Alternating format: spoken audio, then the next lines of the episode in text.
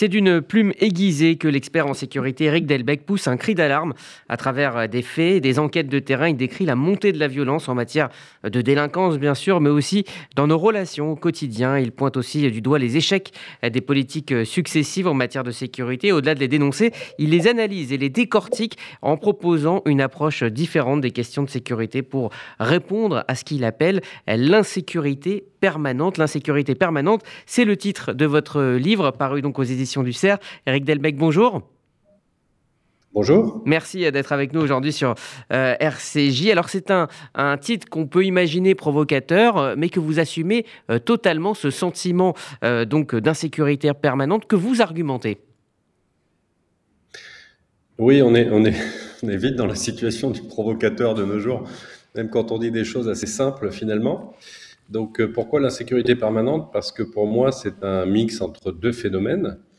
Le premier euh, qui est instrumentalisé politiquement et qui ne devrait pas l'être, mais qui a une réalité, c'est que dans certaines euh, zones, la, République ne peut plus faire respecter euh, ses lois, c'est ce qu'on appelle l'ensauvagement.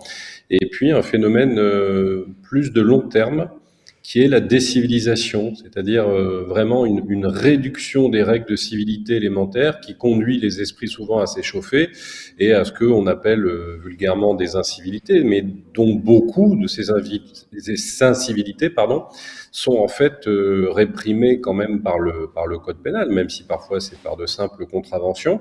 Mais il y a un phénomène comme ça de dégradation de la civilité entre les, entre les gens, entre les citoyens, euh, qui crée euh, ce, sentiment, mais qui n'est pas un fantasme. Hein. Quand je dis ce sentiment, c'est cette perception que les questions euh, de sécurité sont au centre de notre vie sociale et que le climat de sécurité se dégrade, donc que ça produit de l'insécurité. Vous évoquez effectivement ces fameux territoires perdus de la République, euh, mais euh, vous dites que finalement, chacun et chacune d'entre nous vit dans cette certitude que un accrochage en voiture ou un mauvais regard peut vite dégénérer en violence très grave. Et vous convoquez d'ailleurs le sociologue Norbert Elias qui parlait de la façon dont on a refoulé notre bestialité, et ce depuis euh, la Renaissance.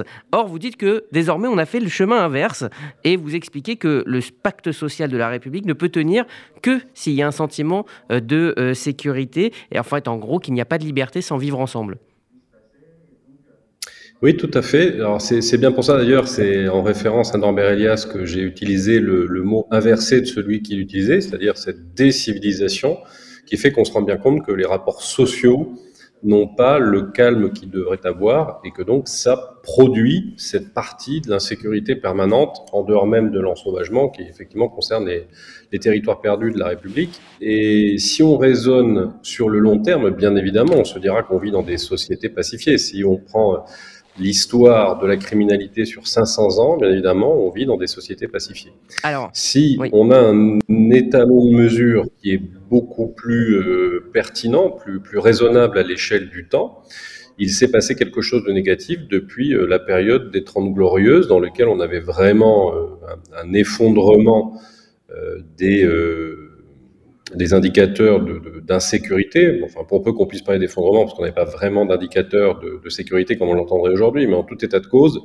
il est clair que euh, les conditions de sécurité se sont dégradées par rapport à cette période euh, bénie aujourd'hui d'un point de vue économique, euh, social, de sécurité, qui a couvert les années 50, 60, 70 jusqu'au début des années 80. Alors effectivement, la question c'est de savoir comment euh, nous sommes euh, arrivés là. Vous pointez déjà 40 ans de politique trop politicienne justement, pas assez pragmatique en manière de sécurité, de gauche comme de droite. Mais pour vous, la responsabilité, elle va plus loin. Elle incombe aussi aux universitaires et à nous-mêmes, journalistes, dans le traitement de l'information. en clair, est-ce que vous pensez qu'il y a eu trop d'idéologie pardon, dans un domaine qui, lui, justement, demande de la concorde et du pragmatisme? Ah oui, oui, je pense effectivement qu'on a fait de la sécurité une notion, euh, un, idéologique, et deux, euh, réservée, euh, dit vulgairement, aux riches. Alors qu'en fait, ceux qui sont dans des conditions difficiles du point de vue de l'insécurité, ce sont des gens qui sont démunis, qui sont en bas de l'échelle sociale. On dirait aujourd'hui être membre de la France d'en bas, même si ces formules sont toujours un peu, un peu étonnantes. Donc euh, oui, on a mis beaucoup trop d'idéologie et beaucoup de catégorisation euh, sociale dans ces notions, alors que la sécurité, ça n'est ni plus ni moins que le climat général qui nous permet d'exercer l'ensemble de nos autres libertés. Euh, il y a un mot qui, revient euh, très souvent dans votre livre, c'est le mot de posture. Vous alertez sur les dangers de la posture, la posture de la presse, la posture euh, des pouvoirs publics, des universitaires, mais également et aussi et surtout des politiques.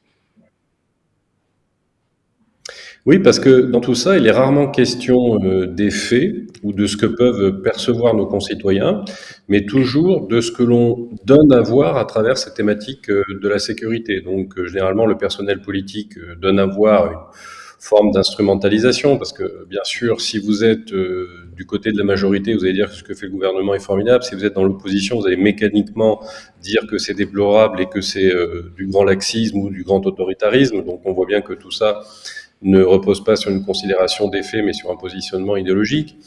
Les médias vont être tentés d'en faire euh, des gros titres parce que ça peut faire euh, de l'audience et les académiques vont en fonction de positions euh, idéologiques dans un camp ou dans l'autre. Enfin, dans le monde académique, sur ces sujets-là, c'est plutôt situé idéologiquement très à gauche, expliquer que les questions de sécurité ne couvrent que des malaises socio-économiques ce qui parfois euh, contient une partie de vérité, mais n'épuise pas, loin de là, la question de la sécurité. Donc dans tout ça, on a effectivement des postures, c'est-à-dire des apparences, des instrumentalisations de la sécurité, mais jamais un débat euh, dépassionné, sans mettre dans tout ça des intérêts idéologiques et partisans. Alors c'est un livre qui euh, propose euh, des pistes, hein, j'allais même dire un livre euh, programme. On, va parler justement des, pistes hein, que, vous avancez dans un instant, mais il y a aussi quelque chose de très intéressant, c'est que vous tentez de comprendre d'où vient la violence, comment se créent des délinquants, et pour cela vous vous tournez vers les travaux du, du, pédopsychiatre Maurice Berger. Il explique que beaucoup de choses dans la violence se jouent dans les deux premières années d'une vie, dans la non-construction finalement d'un être, et cela donne une pensée, alors je cite, pensée abîmée non construite. Euh, est-ce que vous pouvez nous, expliquer un peu ce, mécanisme en fait que vous essayez de décrypter et qui mène à la délinquance, qui est finalement une sorte de, distanciation entre euh, l'être humain et les actes qu'il peut commettre? Oui, effectivement, quand on a des carrosses précoces, c'est-à-dire euh, des, des carences vraiment de très petite enfance entre 0 et 3 ans et qu'on a du mal à concevoir euh, sa personne et son action dans le monde et surtout à concevoir qu'il y a des autres et que les autres doivent être respectés et non accès, effectivement, ça pose euh, des problèmes qui vont être structurels. Et pour euh, les, les, les mineurs qui sont victimes de ces carences, il y a une très très, très grande difficulté, pour ne pas avoir impossibilité, à concevoir même la civilité, à concevoir que l'autre est un être euh, sensible, euh, qui n'est pas simplement un moyen dans l'ordre de ses propres fins. Et donc ça, c'est assez euh, structurant pour comprendre la violence des mineurs. Je signale au passage qu'un mineur délinquant va devenir un majeur délinquant. Donc une partie aussi de la problématique des majeurs délinquants vient de celle des mineurs délinquants qui ne disparaissent pas entre leur 17e et leur 18e oui, c'est ça. C'est que cela ne s'arrange pas euh, généralement. Euh, euh, vous l'expliquez également. Alors, vous, dénoncez l'aveuglement et puis vous allez aussi contre les idées reçues en matière de, sécurité, notamment sur les chiffres. Vous expliquez qu'ils ne veulent rien dire et à quel point on peut leur faire dire tout et, leur contraire. Est-ce que finalement c'est une erreur de baser une politique de sécurité sur les chiffres? Alors tout dépend de ce qu'on appelle euh, baser une politique de sécurité sur les chiffres. C'est-à-dire que si c'est un outil euh, de pilotage pour les forces de sécurité, comme ça devait l'être à l'origine, c'est-à-dire leur permettant de constater des tendances, d'affiner leur travail, ça peut être tout à fait euh, utile, y compris avec les, les, les, biais qui sont ceux des chiffres. Mais en tout cas, c'est un indicateur parmi d'autres. Et je dis bien parmi d'autres. Il y a d'autres manières de savoir si euh, on se trouve dans un climat d'insécurité euh, forte euh, ou moins forte, notamment en commençant à considérer les perceptions des gens, à éviter de leur dire qu'ils ont un sentiment d'insécurité, donc une en revanche, si ces chiffres deviennent une manière d'évaluer, d'apprécier l'action des forces de sécurité, c'est totalement fatal, toxique, parce que bien évidemment, l'ensemble des participants de la chaîne pénale, et les forces de sécurité en premier lieu, pourront plus ou moins euh, être tentés euh, d'aménager ces chiffres. tout le monde sait dans l'administration que les chiffres sont aussi ce qu'on veut bien en faire. Et puis, ça permet euh, éventuellement de taper sur les forces de l'ordre quand les, chiffres sont, sont pas bons. Donc, c'est vraiment, là encore, on est dans une posture et donc on est dans une instrumentalisation en matière de communication de la sécurité lorsqu'on se polarise sur les chiffres. C'est un élément, c'est un outil de pilotage pour les forces de sécurité, ça ne doit pas être un, un outil d'appréciation de l'action euh, politique d'un ministre de l'Intérieur ou de l'action des forces de sécurité. Alors, le gros problème pour vous, euh, c'est l'incapacité de prévoir une politique de sécurité. Vous décrivez euh, le ministère de l'Intérieur comme le ministère tête dans le guidon, hein, je vous cite.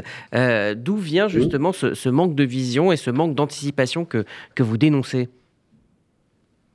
Bah, par définition, le ministère de l'Intérieur, c'est le ministère de l'urgence. Euh, donc, dans les milieux de la sécurité, c'est assez euh, courant hein, de, de, qualifier ce ministère de cette manière-là, y compris donner dans le guidon, parce que c'est bien ça dont il est question.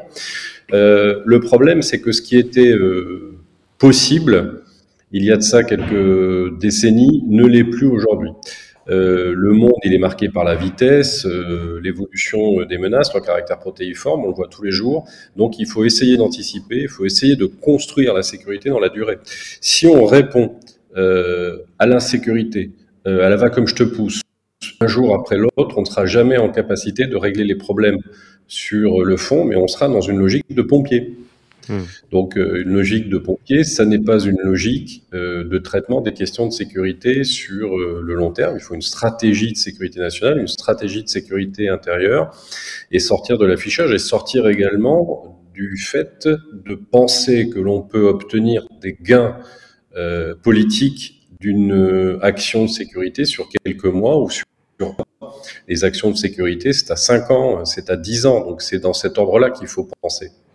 Alors pour cela, vous avancez plusieurs pistes euh, de réflexion, notamment, donc, euh, on l'a dit, celle de, l'anticipation, mais aussi de la coordination. Alors vous dites que empiler euh, des lois ne sert à rien. Il faudrait juste mieux faire circuler les informations entre les différents services et les différentes institutions, analyser les données pour justement arriver à cette anticipation.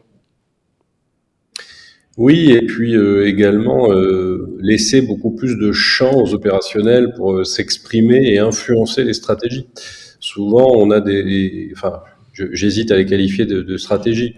On a des mesures s'imposant d'en haut avec une assez faible considération des besoins des opérationnels. Euh, pondre des lois en permanence sans se demander si les policiers, les gendarmes et les magistrats ont réellement besoin de cette loi-là, ça n'a plus trop de sens. Euh, de manière générale, on vit dans une société dans laquelle on a une espèce de logorée législative absolument insupportable qui fait que euh, tous les matins on fait une loi euh, pour correspondre ou pour répondre à un événement ou à un phénomène compassionnel.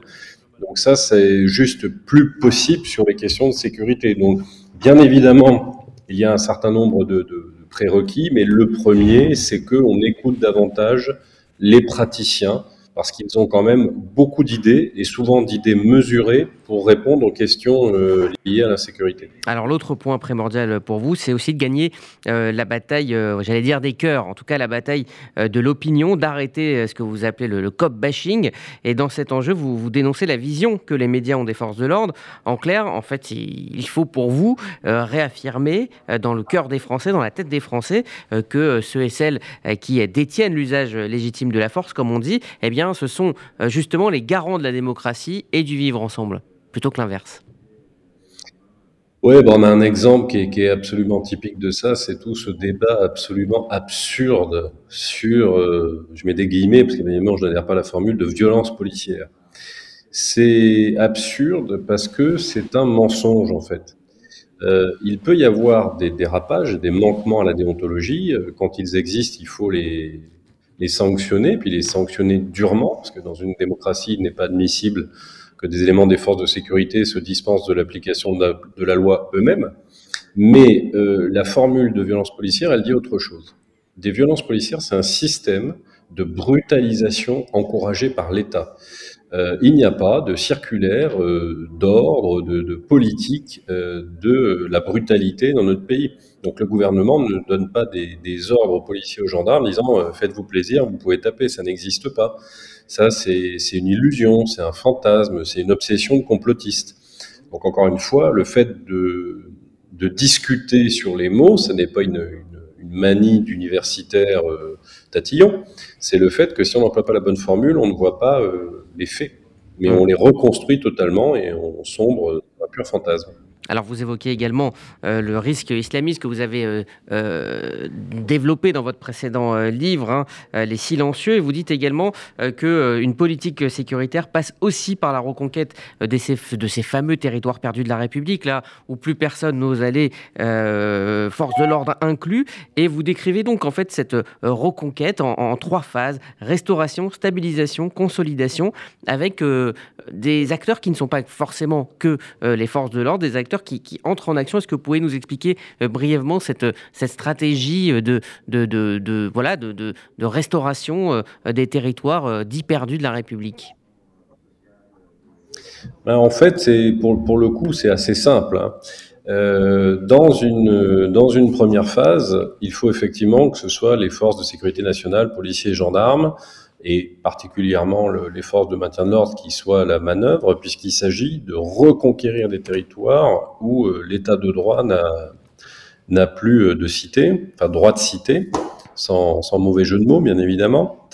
Et dans cette phase-là, on va à la fois euh, avoir une action assez offensive et puis le développement d'une ce qu'on appelle une police judiciaire de l'avant, c'est-à-dire une capacité, une fois qu'on a interpeller des gens, à les traduire effectivement devant la justice. Et ça, ça devrait être fait de manière, dans des cas comme ça, très euh, euh, méthodique, très ramassée dans le temps, parce qu'il s'agit de procéder territoire par territoire, mais de le, de le faire de manière assez cadencée et puis, euh, dans un second et dans un troisième temps, de réunir l'ensemble des acteurs de sécurité, donc de dépasser les forces de sécurité nationale, police et gendarmerie, et d'aller associer progressivement euh, les polices municipales, euh, la sécurité privée, les acteurs sociaux, les acteurs de l'urbanisme pour faire en sorte que l'ensemble de ces territoires redeviennent habitables par la République. Donc ça veut dire aussi qu'il doit y avoir des services publics. Et ça met le doigt sur le fait qu'il euh, y a bien un continuum de sécurité. C'est-à-dire que la sécurité, euh, la police et la gendarmerie n'en sont pas les seuls comptables. Il y a une chaîne de sécurité et tant qu'on ne comprendra pas ça, on ne pourra pas vraiment apporter de solutions euh, pérennes parce qu'il faut que l'ensemble de ces acteurs travaillent ensemble pour qu'on retrouve de la sécurité et non pas de l'insécurité permanente. Eric Delbecq, euh, dernière question. Alors, je le disais en plaisantant, on a le sentiment que, que c'est un, livre de candidat au ministère de l'Intérieur, euh, mais euh, plus sérieusement, la, hauteur de vision que vous appelez de vos voeux dans ce livre, qui est très riche, très, très documenté, est-ce que ce n'est pas une, utopie? Vous dites qu'il faudrait une réforme de nos mentalités, de nos réponses opérationnelles, de nos réponses culturelles, judiciaires. Est-ce que ce n'est pas trop en demander un, tel, un tel changement? Déjà, il me, paraissait, plutôt intéressant de le demander en période électorale. Hein. C'est le moment où on doit faire des souhaits pour voir si on sera exaucé dans les, dans les mois qui viennent. Euh, plus sérieusement, euh, je pense que la réalité, de toute façon, nous rattrape toujours. Donc, euh, je ne fais que pointer du doigt des mesures ou des perspectives qui, si elles ne sont pas adoptées, finiront par poser à notre, à notre pays de très gros problèmes. Donc, est-ce que c'est utopique? Non, je crois pas, parce que c'est des leçons qui viennent, qui se produisent en réfléchissant sur le terrain. Euh, la question après, c'est simplement est-ce que tel ou tel candidat, telle ou telle majorité aura le courage politique de les mettre en œuvre? C'est plutôt ça. Donc, c'est pas tellement que c'est une question euh, d'utopie ou que les mettre en place euh, serait la réalisation d'une utopie, c'est plutôt une question de courage politique. Alors le courage politique, parfois peut-être une utopie, mais on peut toujours rêver. Merci Eric euh, Delbecq. Voilà, je vous conseille L'insécurité permanente, les causes de l'impuissance française aux éditions du CERF. C'est un livre, une réflexion extrêmement poussée, extrêmement documentée sur ce que devrait être une, une politique de sécurité par vous, Eric Delbecq, expert en sécurité intérieure que les auditeurs de RCJ euh, connaissent bien euh, sous, euh, on va dire, une autre casquette, puisque vous intervenez dans, Pop Culture avec Sandrine Seban tous les mois. Merci à vous pour avoir pris le temps de répondre à nos questions et d'avoir détaillé donc le, cœur de, de, ce livre que je vous invite à découvrir, L'insécurité permanente aux éditions du CERF. Vous écoutez RCJ Midi, dans un instant vos chroniques.